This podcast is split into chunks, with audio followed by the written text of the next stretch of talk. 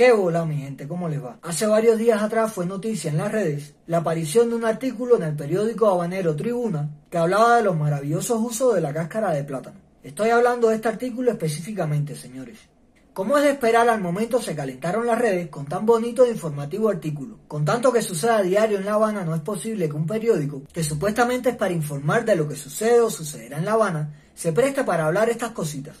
Adentrándome en el artículo pude ver por arribita los maravillosos usos que le atribuyen a la cáscara de plátano. Se los enumero por si a alguien todavía le quedan dudas de esto. Lo primero que se dice acá es que previene la aparición de cataratas. Luego dice que reduce el dolor de cabeza, que mejora el sueño, que reduce el colesterol, trata problemas en la piel, mejora el humor, ayuda a quitar arrugas y verrugas, entre otros usos. Lo que nos hemos estado perdiendo, señores. Y yo me pregunto, mi gente, ¿hasta dónde vamos a llegar? ¿O hasta dónde nos piensan llevar esta gente que supuestamente gobierna nuestro país? ¿Cuántos artículos más de esto nos faltan por leer? Hace bastante rato nos están vendiendo huesos de res sin carne. Hace varias semanas atrás la noticia era las tripas que se planificaban entregar a la industria para el consumo del pueblo. ¿Qué coño les pasa a esta gente, señores? ¿Hasta cuándo vamos a seguir aguantando que le pongan el pie encima a los cubanos? Coño, ¿qué más tiene que pasar para abrir los ojos y darnos cuenta de que ya esto no es ni que no saben de economía ni saben cómo gobernar un país? Esto ya no es eso. Esto es chantaje puro y duro. Esto es como se dijera en la calle chacalismo. Chantaje del bueno. ¿Qué será lo próximo, mi gente? Como el viste de cocha de trapear como dicen que se hizo en el periodo especial de los 90. Y recalco de los 90 porque a partir de ahí hemos seguido un periodo especial. El otro día estaba oyendo que estamos ahora, hoy por hoy, octubre de 2020, peor que en el periodo especial. En el momento lo puse en duda, pero luego pensando, me di cuenta de que podían tener razón, mi gente. Y es que si te pones a pensar en el periodo especial de los 90, cuentan que se hacían pizzas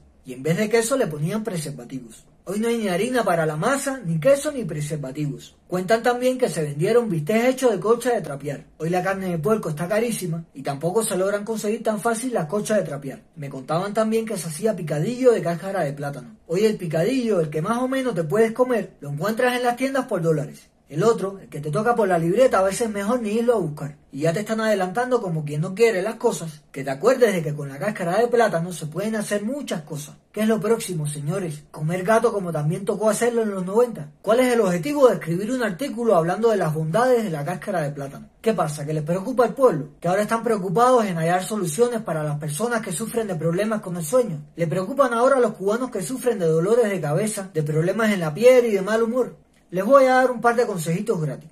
Así que aprovechen que no lo suelo hacer. ¿Quieren quitarle todos estos problemas al cubano? Empiecen por acabar con el desabastecimiento y las colas en el país. Ahí verán como muchos cubanos ya no van a tener que levantarse a las 4 de la mañana a marcar o a revisar la cola en la que marcaron desde la noche anterior. ¿Quieren que el cubano en su gran mayoría solucione los problemas en la piel? Empiecen por garantizar que no falten los productos aseo en las tiendas. Que lo pueda adquirir lo mismo el que tenga moneda nacional o dólares. Y sobre todo mejoren la calidad del agua. Que a veces parece que te estás bañando con petróleo crudo y no con agua. ¿Quieren que los cubanos gocen de un buen humor a todas horas? Pues denle la tranquilidad de donde quiera que vayan a buscar algo que necesiten, lo encuentren sin tener que pasarse medio día buscando en toda la ciudad. Garantícenles que no importa la moneda que tengan, igual van a poder comprar. Denle la tranquilidad de que no van a tener que hacer una cola de 6 horas para poder conseguir lo mínimo que necesitan. Aflojen también con el chistecito de las multas, que lo que tienen es un abuso con las multas esas. Y por último, Quieren quitarle el dolor de cabeza a millones de cubanos en un momento. Denle la alegría al cubano de saber que recogieron sus cosas y se quedaron de Cuba de una vez y por todas.